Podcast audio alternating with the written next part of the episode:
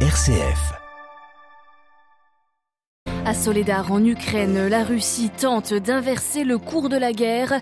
La prise de cette ville serait un pas vers Barmout. Les heures à venir seront déterminantes. Crise économique et sociale en Égypte. La livre égyptienne est une nouvelle fois dévaluée. Le FMI, nous l'entendrons, demande des réformes économiques d'ampleur.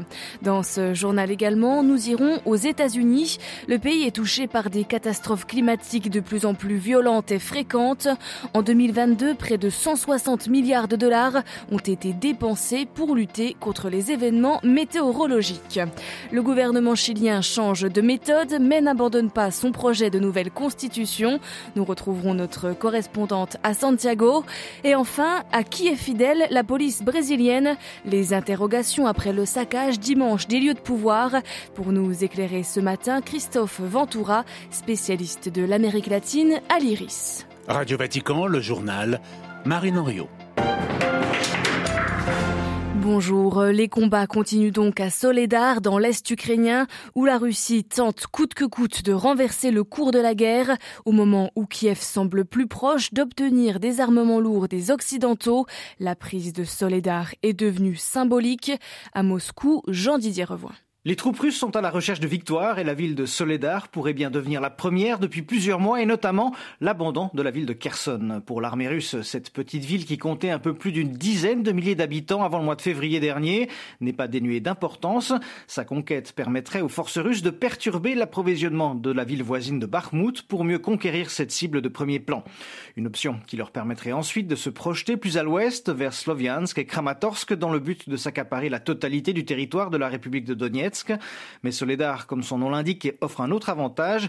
Elle abrite en effet une ancienne mine de sel et son contrôle implique également de mettre la main sur plus de 200 km de galeries. Ces tunnels s'étendent sur toute la région de Bakhmut et vont même au-delà de la ligne de front, de quoi permettre aux forces russes de s'infiltrer derrière les lignes ennemies, mais encore de récupérer du matériel susceptible d'y être entreposé. Les heures et les jours à venir vont donc s'avérer déterminants pour ce qui s'assimile à une tentative de reconquête de la part de Moscou. Jean-Didier Revoin, Moscou pour Radio Vatican. La Russie qui a de nouveau remplacé son chef militaire, le général Valery Gerasimov devient commandant des troupes et le bras droit de Sergei Sorovekin nommé en octobre. On reste en Russie où l'opposant Alexei Navalny en prison depuis deux ans dit être malade mais privé d'un accès satisfaisant aux soins. Ses soutiens dénoncent une tentative du Kremlin de le tuer à petit feu. Près de 500 médecins russes ont signé une pétition appelant Vladimir Poutine à fournir des soins appropriés à Alexei Navalny. Nouvel attentat de l'organisation de l'État islamique hier en Afghanistan devant le ministère des Affaires étrangères à Kaboul. Cinq personnes ont été tuées. Depuis leur arrivée en août 2021, les talibans affirment que la sécurité du pays s'est renforcée, mais la branche locale de Daesh semblait profiter de la situation. Elle a organisé des dizaines d'attentats contre les civils ces derniers mois. La crise économique et sociale se poursuit en Égypte. Hier, le pays a procédé à une nouvelle dévaluation de sa monnaie qui a perdu près de 50% de sa valeur depuis le mois de mars par rapport au dollar. Le pays doit impérativement mener des réformes économiques majeures selon le FMI pour, sortir de cette spirale inquiétante, Olivier Bonnel. Oui, Marine, cette nouvelle dévaluation de la livre égyptienne affecte encore un peu plus une population plongée depuis des mois dans la crise.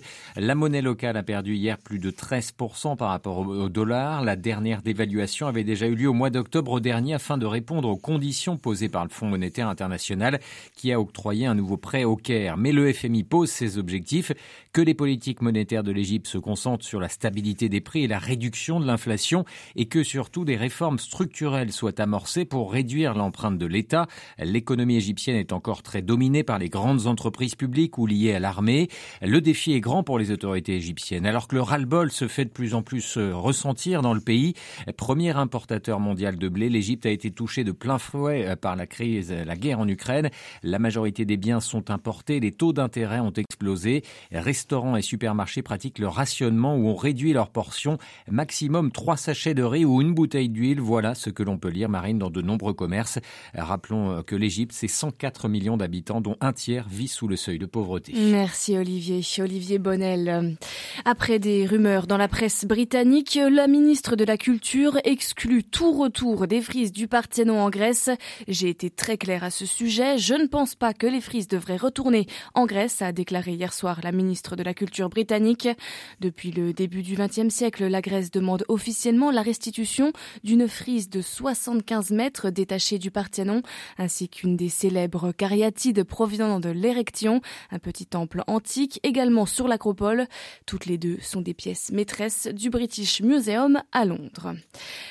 Le Japon regarde, lui, du côté de la Grande-Bretagne pour contrecarrer les ambitions chinoises. Tokyo et Londres signent un pacte militaire à l'occasion de la venue du Fumio Kishida dans la capitale britannique. Plus de détails dans notre journal de 13 heures. Après les tempêtes, c'est maintenant un cyclone qui a touché terre en Californie, portant avec lui des pluies torrentielles sur un sol déjà saturé en eau. Au moins 18 personnes sont mortes ces derniers jours à cause des déluges. Hier, plus de 4 millions et demi de personnes étaient toujours concernés par une alerte aux inondations dans le nord de l'État où une nouvelle tempête est attendue. Des phénomènes météorologiques de plus en plus violents dans un contexte de dérèglement climatique qui ont coûté l'an dernier à l'échelle des États-Unis plus de 160 milliards de dollars. À New York, Loïc Loury. Depuis plus de 40 ans et le début des rapports de l'Agence nationale océanique et atmosphérique, seules deux années avaient vu la facture grimper plus haut qu'en 2022, 2005 avec l'ouragan Katrina et 2017 avec les cyclones Harvey et Irma. L'an dernier, c'est l'ouragan Yann, très destructeur en Floride, qui a fait exploser le montant des dommages avec un coût supérieur à 112 milliards de dollars. Mais le pays aura connu 17 autres désastres majeurs pour un total total de 165 milliards de dollars au bas mot. Tornade dans le Midwest, vague de chaleur dans l'Ouest, ouragan sur la côte atlantique. Chaque année, affirme l'agence, les États-Unis sont confrontés à des phénomènes violents plus variés dans leur nature et plus nombreux que dans n'importe quel autre pays. Et cela n'est a priori pas près de changer à cause du réchauffement climatique. D'après l'organisation, la concentration d'événements météorologiques majeurs ces dernières années pointe vers ce qu'elle appelle une nouvelle normalité. New York, le éclorie Radio Vatican. Toujours aux États-Unis, la Cour suprême laisse finalement en place l'interdiction des armes dans les écoles, bars et métros à New York. L'interdiction avait été adoptée localement à New York en 1913, mais en juin dernier, la majorité conservatrice de la Cour suprême l'avait invalidée, avant donc de revenir sur ses pas. Le Chili obtient une seconde chance pour remplacer sa constitution actuelle qui date de la dictature. Il y a quatre mois, la population avait amplement rejeté par référendum, par référendum une proposition de nouveau texte. Mais hier, le Congrès chilien a approuvé une réforme qui ouvre la voie à un deuxième processus rédactionnel.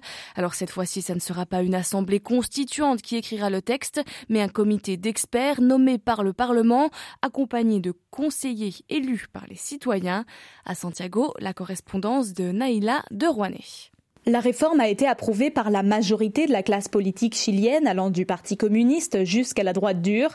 Les débats au Parlement n'ont duré que deux semaines, un temps record, car le gouvernement avait demandé à ce que la réforme soit examinée en priorité afin de reprendre rapidement la rédaction d'une nouvelle constitution, contrairement au processus précédent où c'était une assemblée constituante qui avait rédigé le texte. Cette fois-ci, le modèle sera hybride. Un comité d'experts choisi par les députés et les sénateurs devra écrire un texte préliminaire qui définira les grandes lignes et les limites de la nouvelle constitution. Ce sera ensuite au tour du Conseil constitutionnel composé de 50 personnes élues par la population de finir le travail de rédaction. Si la classe politique dans son ensemble se félicite d'être parvenue à un accord, ce n'est pas le cas d'une partie de la société civile qui dénonce un texte rédigé en vase clos entre partis politiques et sans prendre en considération l'avis des citoyens. À Santiago du Chili, Naila de et pour Radio Vatican. Les protestations contre la nouvelle présidente péruvienne continue dans la région de Puno, vers la frontière bolivienne. Hier, une nouvelle personne est morte, portant à 41 en tout le nombre de tués dans les manifestations. Le pouvoir a mis en place un couvre-feu nocturne de trois jours. La région de Puno, territoire amérindien, a entamé il y a une semaine une grève illimitée. Elle réclame la démission de la nouvelle présidente, Dina Boluarte, des élections immédiates et la convocation d'une assemblée constituante. Thank you. Les images ont fait le tour du monde et rappelé l'assaut du Capitole de Washington il y a près de deux ans, jour pour jour. Des milliers de partisans de Jair Bolsonaro ont envahi la place des trois pouvoirs à Brasilia dimanche dernier, cœur de la démocratie brésilienne, où se trouvent le Congrès, le palais présidentiel et la Cour suprême. Les putschistes, nostalgiques du président d'extrême droite, ont saccagé les bâtiments avant que les forces de l'ordre ne reprennent le contrôle sur les événements. La sécurité a depuis a été renforcée dans le centre de Brasilia, tout comme dans d'autres villes du Brésil, car d'autres manifestations de bolsonaristes étaient prévues, par exemple hier soir. Et si le gouvernement a limogé le gouverneur de Brasilia et arrêté des centaines de personnes, la question se pose maintenant de la loyauté de certaines forces de police. Faut-il s'attendre à une purge de la part du nouveau président Lula? Pour en parler ce matin, Christophe Ventura, il est spécialiste de l'Amérique latine à l'IRIS à Paris la base sociale du bolsonarisme et la base militante se trouve euh, essentiellement dans les forces de police, les forces de sécurité, le monde de la sécurité, de la surveillance en général, euh, les métiers en armes en quelque sorte, qui par ailleurs sont beaucoup moins disciplinés que les militaires et donc qui peuvent tout à fait prendre une initiative de ce type. Oui, ça on le sait.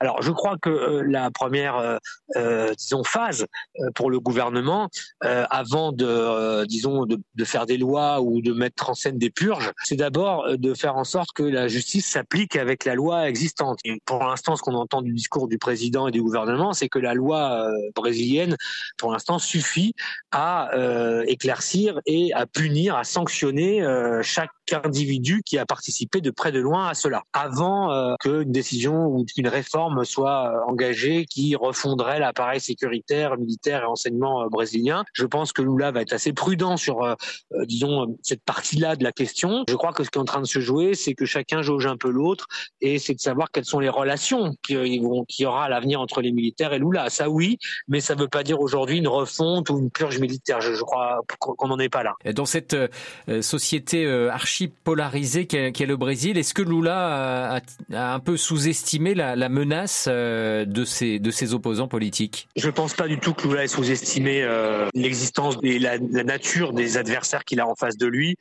Il les a suffisamment euh, il s'y est suffisamment confronté pour savoir à qui il a affaire. Peut-être que le président et le gouvernement pensaient avoir un peu de répit après une prise de fonction qui a été un événement très important, festif, justement euh, une autre partie du Brésil a, célébré euh, enfin le départ de Bolsonaro. Donc peut-être qu'il y avait pendant ces quelques jours une sorte de d'ambiance plutôt euh, apaisée qui a été rompue par ce qui est passé. Mais non, non, Lula, c'est bien à qui il a affaire. D'autant plus que les gens dont on parle et qu'on a vu Ils, ils sont pas apparus nulle part. Ils se mobilisaient depuis des mois au Brésil. Hein. on les voyait, on les voyait avant l'élection de Lula empêcher les gens d'aller voter. On les a vus après l'élection de Lula bloquer des routes et des places avec les camionneurs. Et puis on les a vus les, jours qui ont précédé et même les semaines dans les rassemblements et les sittings devant les casernes militaires où ils demandaient à l'armée d'intervenir pour chasser Lula euh, mal élu selon eux. Certains euh, bolsonaristes demandent à ce que euh, les militaires sortent des casernes, en gros se lancent dans un coup d'État.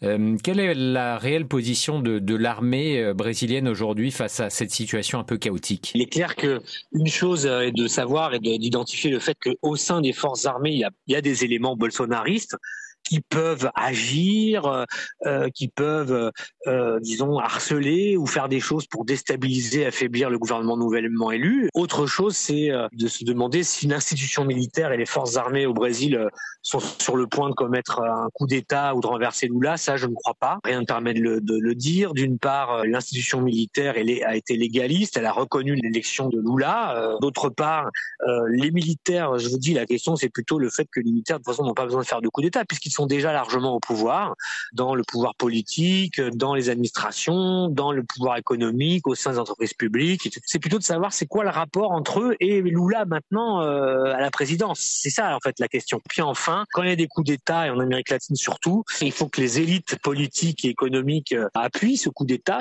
Et puis l'autre condition, c'est qu'il faut que ces coups d'État eh bien interviennent avec le soutien euh, de puissances extérieures. Et en Amérique latine, ce sont les États-Unis traditionnellement et aucune de ces conditions n'est apparente. Voilà, interrogé par euh, Olivier Bonnel, les explications de Christophe Ventura, spécialiste de l'Amérique latine. Il était ce matin notre invité.